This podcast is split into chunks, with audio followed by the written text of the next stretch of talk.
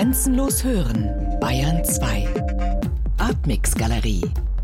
Immer freitags ab 21 Uhr im Hörspiel Artmix.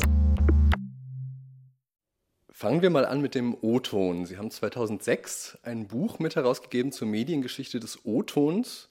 Und interessant ist da, dass erstmal da ein Grundproblem des O-Tons benannt wird, der ja immer original sein will, aber immer reproduziert ist.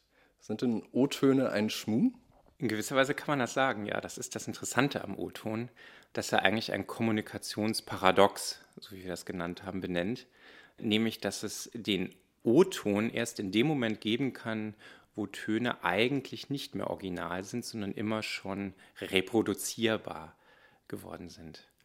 Der O-Ton ist ja noch ein relativ junges Medium. Wann entstanden denn die ersten O-Töne? Das wäre auch eine Frage, ob es überhaupt ein Medium ist. Ich glaube, das Interessante am O-Ton, wenn ich das vorausschicken darf, ist, glaube ich, dass er erstmal gar kein Medium ist im strengen Sinne eines technischen Mediums, sondern vielleicht etwas ist, was zwischen einerseits technischer Implementierung, also es gibt gar keine O-Töne ohne Speicher- und Wiedergabetechniken, andererseits aber eben ja keine bloße Tonkonserve oder ein Zitat nur ist, sondern auch ein kultureller Wert. Also das ist etwas, der O-Ton, dem wir eben eine besondere Bedeutung im Unterschied zu anderen Tönen zusprechen. Und diese Doppelung macht es eigentlich interessant. Und ich glaube, dass es für, die, für das, was man mittlerweile schon die äh, jüngere Medienwissenschaft nennen könnte, äh, mehr und mehr um solche Medienphänomene geht, die eigentlich nicht mehr selber eine Analyse von rein technischen Medien ist, sondern dem, was man jetzt Kulturtechniken nennen könnte oder eben solche Hybriden zwischen technischer Implementierung und kultureller Zuschreibung. Das war, das ist das Spannende am O-Ton zum Beispiel. Wann hat das denn angefangen, diese Kulturtechnik, O-Ton? O-Töne im strengen Sinne gibt es natürlich erst, seit sie technisch reproduzierbar geworden sind. Also äh, seit Edisons äh, Phonographen und später dem Grammophon. Und erst in dem Moment, weil ja vorher alle Töne originale Töne sind, weil es den Unterschied gar nicht gibt, kann man unter diesen Tönen welche nochmal besonders auszeichnen, die als Original besonders wichtig geworden sind. Das ist eigentlich das Spannende am O-Ton. Ist es also eine Sprachkonvention letztlich? Nein, nicht nur, aber ich würde sagen, es hat etwas mit Erzählung zu tun. Also jeder Journalist weiß ja, wenn er einen Beitrag macht, zum Beispiel fürs Radio, dass man den mit O-Tönen anreichert, um besonderes Glaubwürdigkeit zu erlangen, um äh, irgendeinen Beweis anzutreten etc. Das sind vorfabrizierte Tonschnipsel, Konserven, die man in den Beitrag einblendet. Aber nicht jede Tonkonserve ist an sich schon ein O-Ton, sondern das muss erst in der Erzählung dieses Beitrags als solcher ausgewiesen werden. Das ist eigentlich das äh, Entscheidende. Zum Beispiel kann sich jeder vorstellen, äh, ein Auslandskorrespondent, der berichtet, ich gehe wie jeden Tag aus meinem Haus zur Arbeit und höre auf der Straße äh, die Händler des Marktes ihre Waren anpreisen. Aber heute ist es anders. Dieselben Stimmen, die mir sonst etwas verkaufen wollen, schreien heute nach Freiheit und Demokratie. Und dann wird der O-Ton eingespielt. Und etwas, äh, und erst durch diese Erzählung wird er zu etwas Besonderem, äh, etwas, was von dem Alltag abweicht. Das muss dazukommen, denke ich. Besitzen dann O-Töne vielleicht so eine gewisse Verwandtschaft zum Exotismus? Exotismus würde ich nicht sagen, aber sicherlich ist es so, dass der O-Ton äh, glaubhaft machen muss, dass er kein Ton unter vielen ist, sondern eine besondere Einzigartigkeit mit sich bringt, auch wenn wir wissen, dass das eigentlich nicht stimmt nicht. Also wenn wir äh, normalerweise wird, äh, könnte man sich vorstellen, dass so etwas als Atmosphäre im Hintergrund eingesetzt wird, dass man sagt, ah, wir sind im orientalischen Land, man hört jetzt viel äh, Basargeräusche, aber wenn ich das einfach nur anders erzähle und ähm, denselben Ton einspiele, bekommt er plötzlich eine besondere Stellung. Das heißt, ich würde schon sagen, es kommt darauf an, wie man diese Töne erzählt. Also ein dramaturgisches Phänomen. Ein dramaturgisches Phänomen, unbedingt. Gerade in den Nachrichtenbeiträgen. Das weiß jeder, der sowas produzieren muss. Sie sind vom O-Ton auf die Mediengeschichte der Dichterlesung gekommen. Wie verlief denn da Ihr Weg? Im engeren Sinne sind O-Töne natürlich vertraut, eben hauptsächlich aus Journalismus. Man denkt an äh, Politikersätze, Interviews. Selbst im, im, Kino wissen wir, dass es Originalversionen gibt. Es gibt aber eigentlich noch, wenn man das etwas erweitert, in fast allen Kulturbereichen so etwas wie den O-Ton, den man antreffen kann. Und auch in der Geschichte der Literatur, würde ich sagen, gibt es sowas wie den O-Ton. Und das ist die gesamte Seite der gesprochenen Literatur, der Lesung ein ungeschriebenes Kapitel äh, der Literaturgeschichte, wie ich sagen würde, wo das entscheidend ist. Kommen wir mal tatsächlich zum Buchlesen. Also Buchlesen ist ja eigentlich ein privater Prozess, während ein Text vortragen, also orale Literatur, ist ja immer etwas Öffentliches. Ist das die Spannung, in der die Dichterlesung auch steht? Auf jeden Fall. Das ist ein großer Unterschied. Äh, dass es natürlich ein Gemeinschaftserlebnis auch ist. Beide Worte sind bei einer Lesung sehr wichtig, sowohl die Gemeinschaft als auch das Erlebnis der Literatur. Die Literatur, die eine Gemeinschaft stiftet, als auch äh, die ein besonderes Erlebnis des Literarischen möglich macht. Andererseits gibt es aber auch noch poetologisch etwas, was sehr, sehr entscheidend ist, nämlich dass man ab einer ganz bestimmten Zeit glaubte und ich würde sagen bis heute eigentlich immer noch glaubt, dass das eigentlich Literarische der Literatur in der Lesung stattfindet und nicht erfahrbar ist, wenn man bloß das Buch liest. Das ist etwas, was ich die, die Reoralisierung oder auch Reauratisierung von Literatur nennen würde und äh, hat damit zu tun, dass wir von einem modernen Literaturbegriff in dem Fall ausgehen, das heißt, der immer schon Schriftlichkeit voraussetzt. Wie wir wissen, ist das ein relativ junges Phänomen, dass Literatur natürlich Jahrhunderte, fast möchte man über ein Jahrtausend lang sagen, natürlich immer mündlich war. Und in dem Fall eine Lesung gar nichts Besonderes wäre. Nicht, es wäre gar keine Abweichung von dem, wie Literatur üblicherweise wahrgenommen wird. Erst in dem Moment, wo Literatur komplett verschriftlich ist, gibt es sowas wie moderne Dichterlesungen. Vor allen Dingen gegen Eintrittsgeld, äh, wo ein Autor also aus seinem Buch vorliest und ein echtes Publikum hat, das diese Vorlesungen besucht, im Unterschied eben zu einer reinen Lesekultur. Mit der Erwartung, dass dort nicht noch einmal nur das vorgelesen wird, was man sowieso schon kennt, sondern dass dort etwas passiert, was eben bei der Stellenlektüre nicht passieren kann. Der Unterschied besteht natürlich darin, dass im rein schriftlichen viele Parameter und Eigenschaften der Literatur verloren gehen nicht? Im Topos vom toten Buchstaben äh, war das dem 18. Jahrhundert und ist uns das immer noch geläufig, dass das, was wir mittlerweile Performance der Literatur nennen würden, sozusagen im Buch nicht stattfinden kann. Das beinhaltet also die gesamte Gestik und Mimik erstmal des Vortragenden, die logischerweise wegfällt, wenn man liest, aber auch all die Momente von äh, Klangfarbe, Rhythmus etc., die die Literatur selber hat, die im Buch nicht äh, lesbar sind, aber im Vortrag eben erst wieder hörbar werden. Das heißt, die Lesung ist eigentlich eine Form der Performance und als solche ja immer einzigartig, oder? Genau.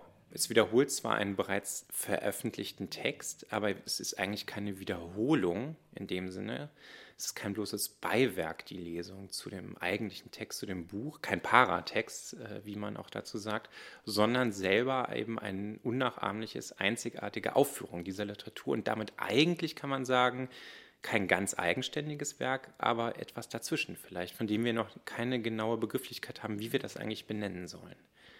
Ist das nicht auch was, was die Lesung als Form, die Dichterlesung eben suggeriert, sozusagen? Dass sie nicht arbiträrer Vortrag sozusagen ist, wie eine Theaterinszenierung halt mal gut sein kann und eine andere ist nicht gut, sondern dass sie sozusagen das Werk schlechthin mir näher bringt oder den Autor. Ja, aber das hat eben auch damit zu tun, äh, dass wir daran glauben, dass in diesem Moment der Lesung etwas passiert, was sonst nicht passieren kann. Es gibt auch immer wieder, das ist verschiedentlich berichtet, von Klopstock bis zur Gegenwart, Erzählungen von Wunderheilungen durch den mündlichen Vortrag. Also wo Leute tatsächlich sagen, also vorher habe ich das überhaupt nicht kapiert, aber jetzt, wo ich sie vortragen höre, wird mir alles klar. In einem Moment verstehe ich, was sie sagen wollen. Manche haben dieses Erlebnis auch selbst schon mal gemacht, aber man merkt, dass es ein Topos der Lesung. Wenn man erst mal anfängt, sich damit genauer zu beschäftigen, sieht man, dass fast jeder Schriftsteller von seinen Lesereisen solchen Erlebnissen berichten kann. Kommen wir doch mal aufs Geschichtliche. Wie, wie wird denn dieser Effekt tatsächlich hervorgerufen? Es ist tatsächlich ein Effekt. Ich glaube, das Wort Effekt passt mir hier sehr gut. Denn natürlich ist es nicht ein unmittelbares Verstehen, was sich wie von selbst ergibt, die Worte, die zu mir sprechen, die ich unmittelbar verstehe, sondern es ist eine rhetorische Technik, die diesen Effekt hervorruft. Wenn man also diese Geschichte der modernen Lesung ungefähr in der Goethe-Zeit beginnen lässt, sagen wir ruhig bei Klopstock, der ist wahrscheinlich der berühmteste Protagonist, den man da nennen muss, muss man drei Arten des Lesens unterscheiden. Einmal das bloße Vorlesen, dann die Rezitation und die Deklamation. Das Vorlesen, das betreiben wir alle immer noch. Das ist ganz einfach, dass man aus einem Buch vorträgt, ohne jede Art von Mimik, Gestik, sondern die so abliest, wie es im Buch steht. Die Rezitation, so sagt man, ist dasselbe ohne Buch, wo man also frei diesen Text vorträgt und wo eine gewisse Freiheit im Vortrag erlaubt ist, aber so, dass der Eindruck noch entstehen muss, aufrechterhalten werden muss, dass man den Worten des Dichters und seiner Ansicht folgt. Und die dritte Variante, die wir heute kaum noch kennen, die aber im 18. Jahrhundert die beliebteste und eigentliche Art des Vortrags war, ist die Deklamation. Dort trägt man auch frei vor, aber der Text wird interpretiert, kann man sagen. Man hat dort die größten Freiheiten und es war auch verlangt des Einsatzes von Mimik, Gestik, jeder Art von Rhetorik äh, im Vortrag. Das, was uns heute, wenn man sowas noch auf frühen Plattenaufnahmen kann man das noch hören, als extreme Übertreibung vorkommt. Wir ertragen es kaum noch, wenn jemand so einen Text liest. Das war aber die eigentlich poetische Art, wie man Texte genossen hat im 18. und 19. Jahrhundert. Und zwar gerne auch von Schauspielern, die sich darauf spezialisiert hatten und selber auf Lesetourneen mit solchen Texten gegangen sind. Diese Art von Effekt, wie wurde die denn rezipiert, diese spezielle Art der Übertreibung? Man kann das rekonstruieren nur an den Dokumenten, den Briefwechseln, die man darüber hat. Hm, wahrscheinlich muss man erstmal sagen, äh, dass es uns heute als übertrieben vorkommt. Wie gesagt, wir ertragen sowas nicht mehr. Damals mit Sicherheit nicht, sondern das wurde als hm, wie Verstärker äh, wahrgenommen, die also die eigentlichen Potenziale, das Eigentliche der Literatur so überhaupt erst zur Geltung bringen durch äh, besondere Aussprache, durch Betonung, durch ein übertriebenes Wertlegen auf Rhythmus und so weiter und so fort sodass man äh, einen, einen besonders emotionalen Effekt auch hervorruft. Nicht selten sind Berichte, wie bei Beatles-Konzerten, wie das sonst noch kennen, von Frauen, die in Ohnmacht fallen, äh, äh, Tränen auf allen Seiten, der Vortragende, den es selber hinreißt und zu Tränen gerührt ist, am Schluss viele Überarmungen und so weiter und so fort. Das aber gleichzeitig eben, was wie eine unmittelbare Gefühlskultur eben anmutet, der Effekt von ganz genauer technischer Präzision ist das ist eben auch ein seltsamer Widerspruch oder Paradox, das man festhalten muss bei der Lesung. Es gibt im Werther von Goethe diese wunderschöne Stelle, wo Lotte und Werther am Fenster stehen und so ein Gewitter anschauen und dann legt Lotte die Hand auf seine und sagt Klopstock. Auch das kann man im Nachhinein kaum noch verstehen, muss man sagen. Das haben damals auch schon die Zeitgenossen kaum noch verstanden, weil er nach, kurz nach seinem Tod eigentlich schon in Vergessenheit geraten ist, beziehungsweise nur noch als Mythos, als Name, als Signum gelebt. Und so ist in diesem Roman auch der Name eingesetzt. Diese Losung Klopstock evoziert ein ganzes Literaturprogramm, was bei geübten Lesern wie äh, Lotte und Werther das natürlich sind, nämlich zeitgenössischer deutscher Literatur zu dieser Zeit, sofort einen Effekt auslöst der, wie gesagt, für uns heute nicht mehr nachvollziehbar ist, wenn man äh, Klopstock liest, weil das uns sehr, sehr anstrengend vorkommt, damals aber anders gewesen sein muss und für das gesamte Programm von Empfindsamkeit stand, äh, äh, das dann losgeht. Und tatsächlich diese Szene, diese berühmte Szene, alle äh, Merkmale aufweist, die bei zeitgenössischen Lesungen von Klopstock selber oder äh, Schauspielern, die aus dem Werk Klopstocks vorlesen, so funktionieren. Also eine hauptsächlich gemischte bis weibliche Zuhörerschaft, viele Tränen, großes Ergriffensein, äh, patriotische Gefühle durchaus. Wenn wir beim Thema Kulturtechnik sind, steckt denn hinter dieser Empfindsamkeit auch eine Technik? Gab es da Regeln? Absolut. Die gesamte Empfindsamkeit äh, ist eigentlich eine rhetorische Technik der Antirhetorik, so würde ich das mal sagen. Zum Beispiel wird viel mit Satzabbrüchen absichtlich gearbeitet, äh, schriftlich. Also, dass man, als würde es einem die Stimme verschlagen, er kann den Satz vor Ergriffenheit gar nicht mehr zu Ende bringen. Das sind typische Arten, wie also schriftlich versucht wurde, Mündlichkeit nachzuahmen, zum Beispiel. Und so Unmittelbarkeit direkt zu erzielen. Klopstock selber hat auch an einer ausgefeilten Poetik der Deklamation, der Sprechung selbst gearbeitet, die er in seinen Lesegesellschaften, die er selber gegründet und äh, erfunden hat, wenn man so will, äh, ausprobieren konnte und dort verfeinert hat und sehr genau niedergeschrieben hat, wie das genau funktioniert, dass man einen Text wirklich gut vorträgt, damit er seine volle Wirkung entfaltet. Aber gab es denn damals einen Unterschied, ob das jetzt Klopstock selbst oder ein Schauspieler vorgetragen hat, für ihn? Also wirklich auch von der Theorie her? Nein, gab es eben nicht. Das ist das Spannende an dem Thema äh, oder auch das Verwunderliche für uns erstmal, dass es tatsächlich nicht darauf ankam, dass der Schriftsteller, der Dichter selber seine Verse vorliest, seine Oden, sondern dass das genauso gut von Schauspielern übernommen werden konnte und auch dieselben Effekte hat. Wenn man sich also die Berichte anguckt von Schauspielerlesungen, unterscheiden die sich in keineswegs von den Eindrücken, die man sagt, äh, wenn Klopstock selber aus seinem Messias zum Beispiel vorliest. Nicht? Und das ist interessant, weil es dann, würde ich sagen, im 20. Jahrhundert so anders geworden ist und bis heute ja für uns eben diese, diese doch starke Differenz markiert. Wie hat das denn dann weiter gewirkt, also in den kommenden Jahrzehnten, diese Kulturtechnik? Wie hat die sich weiterentwickelt? Das blieb erstaunlich lange eigentlich die dominante Form des Vortrags, die Deklamation. Also noch bis spät ins 19. Jahrhundert gab es berühmte Schauspieler, die also richtig auf Europatournee mit äh, Lesungen gegangen sind. Und äh, ich würde sagen, dass erst mit dem Einzug von technischen Speichermedien tatsächlich auch diese Form der Literatur, des Literaturvortrags äh, ins Wanken gerät äh, und eine neue Art der Sprechkunst sich entwickelt hat, die ganz im Gegenteil überhaupt nicht mehr auf die Deklamation setzt, sondern so etwas wie eine Physiognomie der Stimme äh, in den Vordergrund rückt und wieder vielmehr eine Vorlesekunst statt eine Deklamationskunst äh, wird. Was passiert denn da genau so ab 1900, als die ersten Medienmaschinen auftauchen? Wenn man das in einem Wort sagen müsste, müsste man von der Entkörperung der Stimme sprechen. Nicht? Also in dem Moment, wo die Stimme technisch reproduzierbar wird, auch wenn die Körper, die sie mal getragen haben, längst tot sind, zum Beispiel, diese Stimme aber immer noch durch den Raum geistert, äh, bekommt sie so etwas wie eine unheimliche Macht. Und logischerweise äh, ist diese Stimme dann allpräsent. Nicht? Und wir haben sie nicht mehr getragen von Gestik, Mimik und so weiter, sondern die Stimme selbst wird dominant, steht im Vordergrund. Das ist der Hauptunterschied. Was passiert denn, wenn der Körper auch nicht mehr wichtig ist, jetzt mit dem Dichter an sich? Genau im Unterschied zum 18. Jahrhundert kommt es jetzt gerade darauf an, dass der Dichter selbst liest und eben kein Schauspieler mehr. Das hat einmal diesen trivialen Grund, dass man einfach sagt, das schauspielerische Vortragen selber geht zurück, nimmt ab in dem Moment, wo die Stimme des Körpers beraubt ist, logischerweise.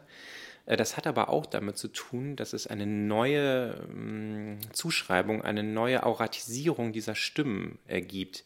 Nämlich dadurch, dass man sagt, beim Phonographen kann das Reale selbst aufgezeichnet werden. Das Reale von Geräuschen, das Reale von Stimmen, das so und nicht anders stattgefunden hat. Und dieses Reale aufzuzeichnen wird, quasi zu einem poetologischen Ideal von Literatur in der Avantgarde dieser Zeit. Das kann man vielleicht sagen. Also äh, wenn man das popularisieren will, würde ich sagen, man muss so lesen können und hören lernen, wie Phonographen äh, Stimmen aufzeichnen und wiedergeben. Das kann man eben zum Beispiel bei Rilke ganz gut zeigen. Das ist ein interessanter Fall, weil Rilke einerseits äh, für uns vielleicht immer noch bekannt ist als besonders poetischer äh, Lyriker, etwas, was auch viele Leute schwer ertragen können. Und in manchen Vertonungen ist das ja auch so, dass man sagt, mit Rilke-Gedichten, also das, das erhält man nicht aus. Wenn man aber sich genauer damit beschäftigt, weiß man, äh, dass das eigentlich ganz untypisch für Rilke war, der eben selber eine ganz äh, strenge Sprecherziehung für sich in Anschlag gebracht hat und vor allen Dingen sich sehr für diese neuen Medien interessiert hat, speziell eben für äh, Grammophon und Phonograph. Und das kann man eben, wenn man ein bisschen in seine äh, Lesegeschichte hineinguckt, auch, würde ich sagen, nachweisen, dass er an diesen Medien tatsächlich sein Ideal einer Lesung orientiert hat. Wie sah das denn dann aus? Es gibt einen berühmten Text von Rieke, der da heißt Urgeräusch. Äh, das ist ein Titel, der eigentlich erfunden wurde. Er selber hat, wollte den Text ursprünglich äh, Experiment nennen, aber seine, seine Lektorin hat diesen Titel, unter dem er berühmt wurde, Urgeräusch erfunden. Äh, das kann man ganz kurz erzählen. Er erzählt er seine, aus seiner Schulzeit, wie also in der Physiklehrer äh, in, der, in die Klasse gekommen ist und sie einen Phonographen gebaut haben, aus ganz primitiven Mitteln, also ein, aus einem äh, Stück Pappe einen Zylinder gebaut, ein Membran dran, aus einer Kleiderbürste den Tonabnehmer und dann mit Kerzenwachs und einer Wachswalze, also ganz einfache Mittel, also einen Phonographen hergestellt, die Kinder da reingesprochen haben und wenn man das dann rückwärts wieder ab äh, hat laufen lassen, tatsächlich die eigenen Stimmen hören konnte. Und das hat den jungen Rieke so fasziniert, äh, dass es ihn später immer noch beschäftigt hat. Und der zweite Teil dieses Essays handelt äh, von einem Gedankenexperiment, dass er sich nämlich gefragt hat, was würde eigentlich passieren, wenn man so einen Tonabnehmer an alle Einritzungen der Natur anlegen würde. Er hat sich das speziell bei der äh, Kronennaht des Schädels so vorgestellt. Also was würde passieren tatsächlich, wenn man die Einkerbung eines menschlichen Schädels mit so einem Tonabnehmer entlangfahren würde, würde man dann so etwas hören wie ein Urgeräusch des Menschlichen oder so. Oder wenn man an Holz äh, entlangfährt oder an Steinen, die solche Einritzungen drin haben, würde man die Natur selbst hören können. Ist das das eigentliche Urgeräusch der Natur, des Menschen etc.? Das ist eine Idee, die dieser Essay verfolgt. Und äh, der ist prominent interpretiert worden von Friedrich Kittler, der das als Beispiel nimmt, um zu sagen, an diesem Text kann man sehr schön zeigen, was die Literatur um 1900 steuert, nämlich sie ist fremdgesteuert von einem realen Außen, das da heißt technische Medien ihrer Zeit, nicht? Also mit anderen Worten, das ist ein Text über das Grammophon und Grammophontexte machen Literatur, soweit Kittler. Was man dort aber nicht erfährt und was äh, sehr interessant ist, was Kittler äh, wahrscheinlich weiß, aber nicht äh, vergisst zu sagen, dass dieser Text für Riekes Aufführungspraxis sehr, sehr entscheidend war. Er hat diesen Text nämlich sehr gerne vorgelesen, als einzigen Prosatext zu seiner Lyrik und deswegen kann man ihm quasi einen programmatischen Stellenwert äh, für diese Lesungen auch äh, zuschreiben, abgewinnen. Welche Konsequenzen aber hatte das denn dann für die Lesungen von Rilke? Die waren eben im Unterschied zu vielen Lesungen seiner Zeit, die noch ganz deklamatorisch waren, ähm, nicht mehr äh, von einem überbordenden rhetorischen Charakter geprägt, sondern Rilke hat es geschafft, eben ganz familiär zu wirken. So sind immer wieder die Berichte, dass er also man das Gefühl hatte, dass man mit ihm ganz im Privaten sei, obwohl er also vor Hunderten von Leuten äh, vorgetragen hat. Ähm, also ein ganz der intime Charakter dieser Veranstaltung, immer wieder hervorgeworfen, der besonders antirhetorisch zurückgenommen sei. Gleichzeitig eine große Modulationsfülle der Stimme möglich ist, die an den richtigen Stellen raumerfüllend, das wird immer wieder betont, dass es besonders raumerfüllend sei, diese eigentlich sehr zurückgenommene Stimme. Ähm, und das war etwas völlig Neues zu diesem Zeitpunkt und man kann sagen auch eine Versachlichung dieser Literatur. Und das war ja gleichzeitig Riekes großes Ideal, nicht? Dass man also sagt, es geht vor allen Dingen um Tatsachen aufzeichnen, nicht um Gefühle erzeugen. Äh, eines der großen Missverständnisse, was man mit Rieke Lyrik bis heute immer hat, als wenn es um eine besonders gefühlsduselige Lyrik ginge. Das genaue Gegenteil ist eigentlich der Fall. Und das würde ich eben nennen das phonographische Ideal. Also dass es eigentlich geht, Tatsachen zu notieren und als solche Tatsachen wiederzugeben.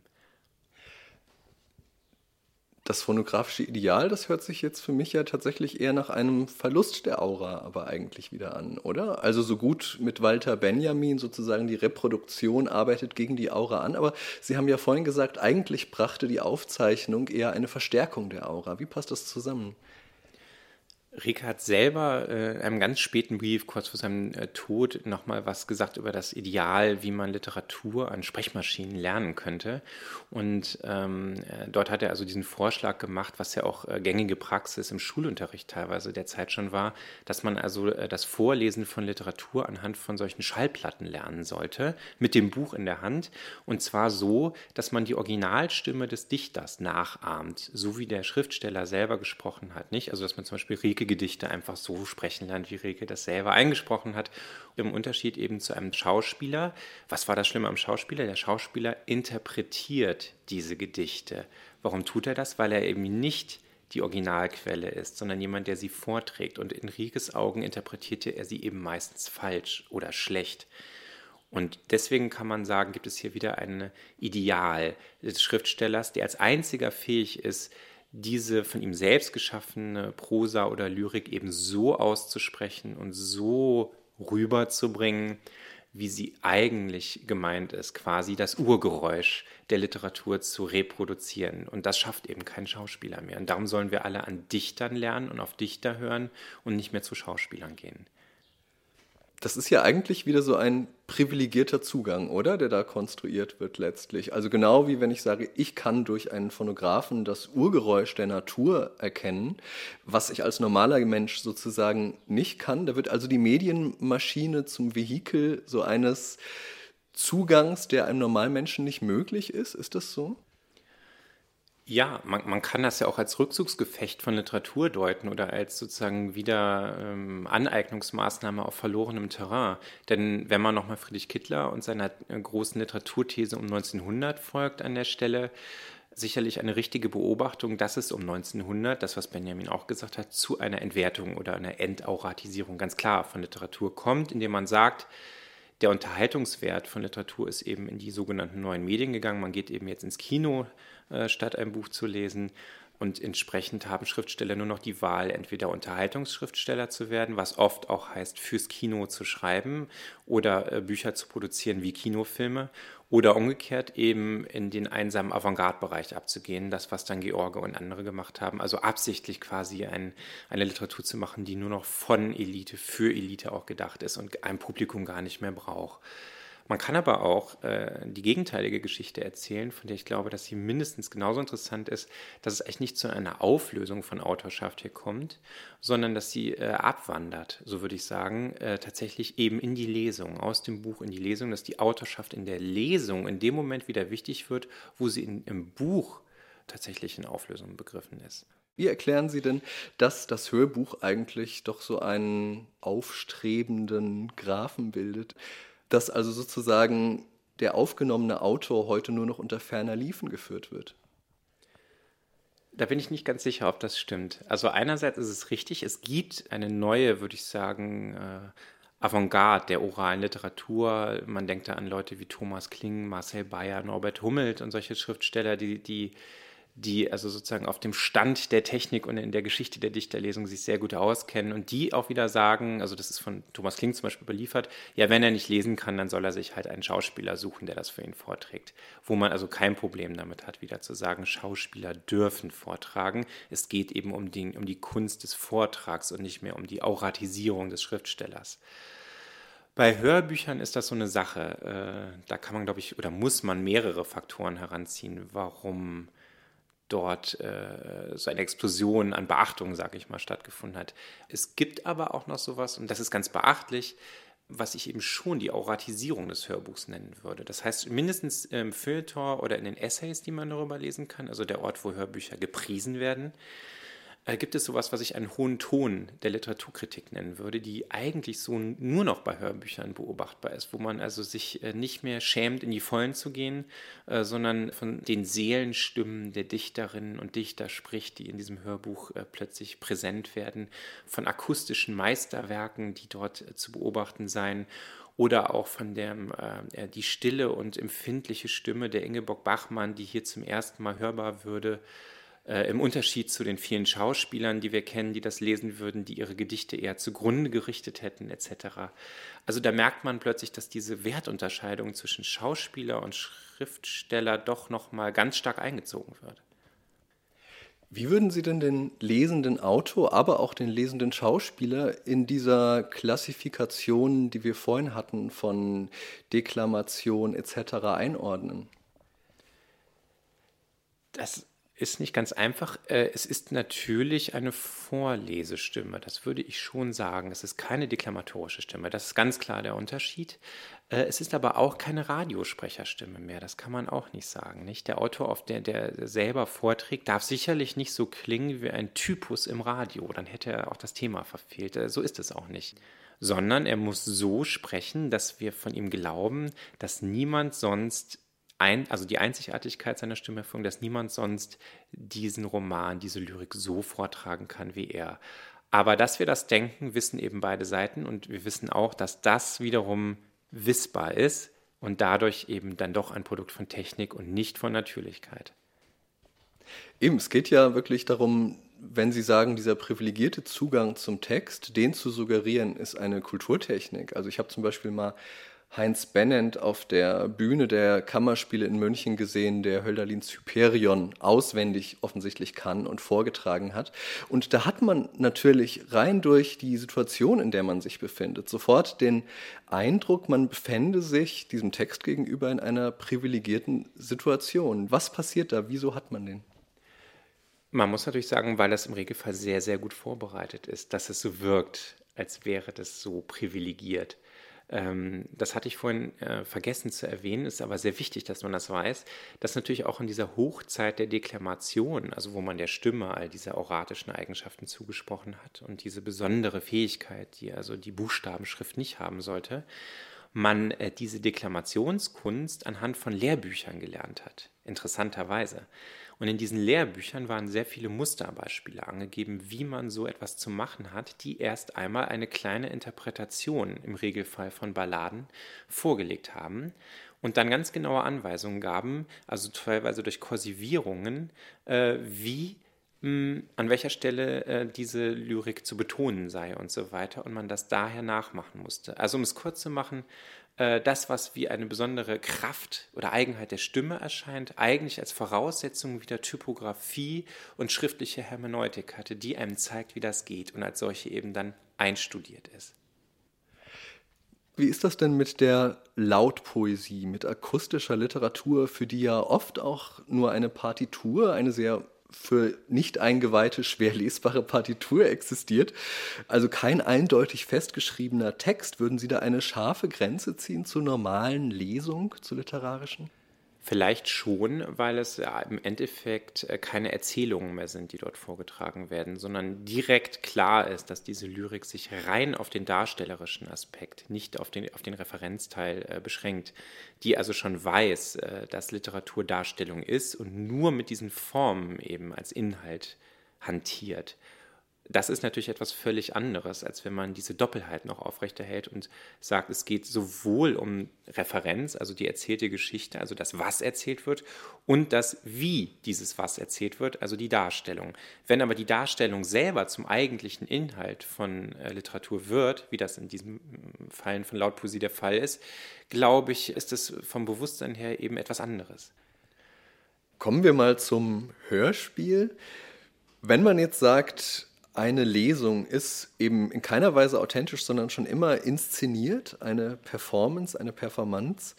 Und ein Hörbuch ist auch schon immer inszeniert und ein Hörspiel könnte man dann ja sagen, ist einfach nur ein bisschen mehr inszeniert oder würden Sie da einen grundsätzlichen Unterschied machen? Also unter dem Performance-Aspekt sicherlich nicht. Es ist natürlich eine Inszenierung. Man spricht ja auch von den Inszenierungen, der Dramaturgie etc. Sowas ist ja auch eine Teamarbeit im Regelfall bei Hörspielen. Und wir haben es hier natürlich im Regelfall auch mit mehreren Stimmen zu tun als einer Stimme. Das zeichnet ja immer noch den Vortrag einer Lesung aus oder den meisten Hörbüchern, dass dort eben nur eine Stimme spricht. Und im Hörspiel im Regelfall sind es mehr mehrere Stimmen, äh, die wir hören. Und damit äh, dieser gesamte theatrale Aspekt natürlich äh, ein anderer ist. Man kann ja auch sagen, das Hörspiel ist eben einfach auch offen für verschiedene mediale Formen im Unterschied zum Hörbuch, auch zur Lesung, es kommt oft auch Musik dazu, es kommen Geräusche dazu, es können auch intermediale Ebenen dazukommen, Internet. Verändert sich denn durch solche hinzukommende Dinge die Aufgabe der Stimme, würden Sie sagen? Ganz Sicherlich ist die Stimme natürlich in so einem Ensemble von, sagen wir, Geräuschen, Tönen und weiteren akustischen Elementen natürlich nur, wird sie von mir aus zu einem Geräusch unter vielen. Sie verliert ganz sicherlich ihren hervorgehobenen Status. Das ist auch einer der Hauptunterschiede, würde ich sagen, beim Hörspiel äh, zu einer reinen Dichterlesung oder einem, einem, einem Hörbuch, wo der Dichter seine eigenen Werke vorliest. Äh, also eine, eine gewisse Relativierung der Stimmen, das kann man sagen. Nicht? Und äh, vielleicht auch, das würde ich dann eben doch den modernen Hörspiel zugestehen, äh, dass das äh, sicherlich überall mittlerweile der Fall ist, dass es nicht um eine Auratisierung von Stimmen nochmal geht, sondern ganz im Gegenteil, ne? zu, einem, zu, einem, zu einer Klang- und einer Geräuschkonstellation.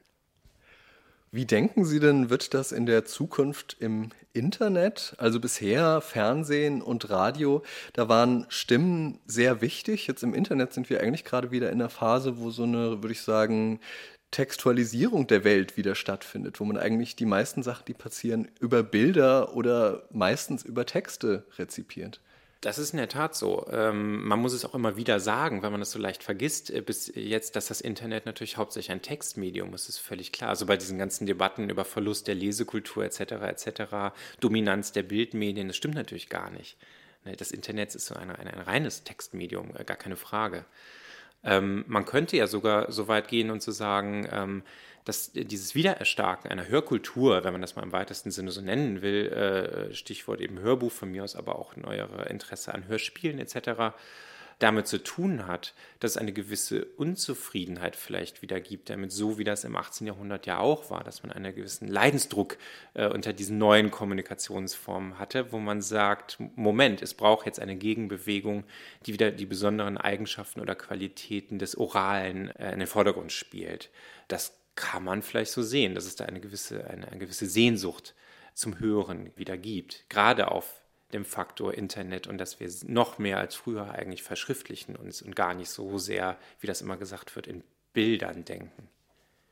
Macht denn die Digitalisierung eben auch der akustischen Medien einen Unterschied in den Kulturtechniken, die für Stimmen eine Rolle spielen?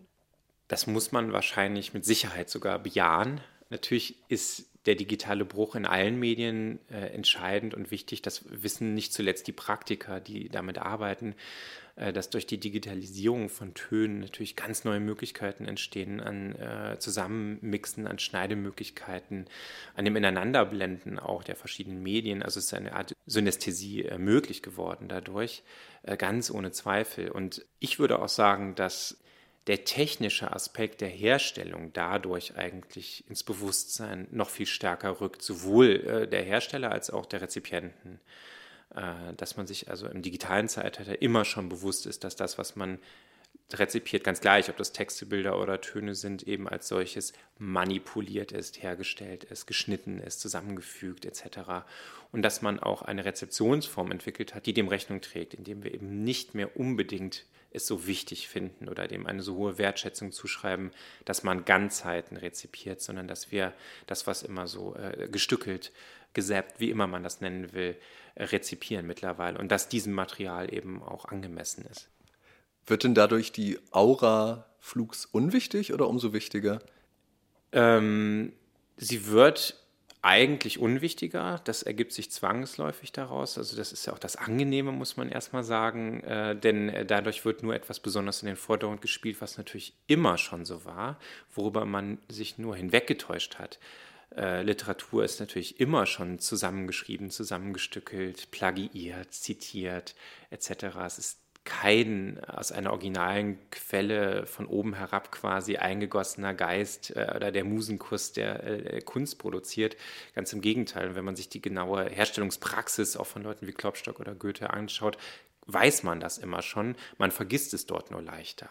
Das kann man im Zeitalter digitaler Medien schlechter verstecken. Da ist es sozusagen für jeden evident, der damit zu tun hat, dass so produziert wird und deswegen auch so rezipiert wird.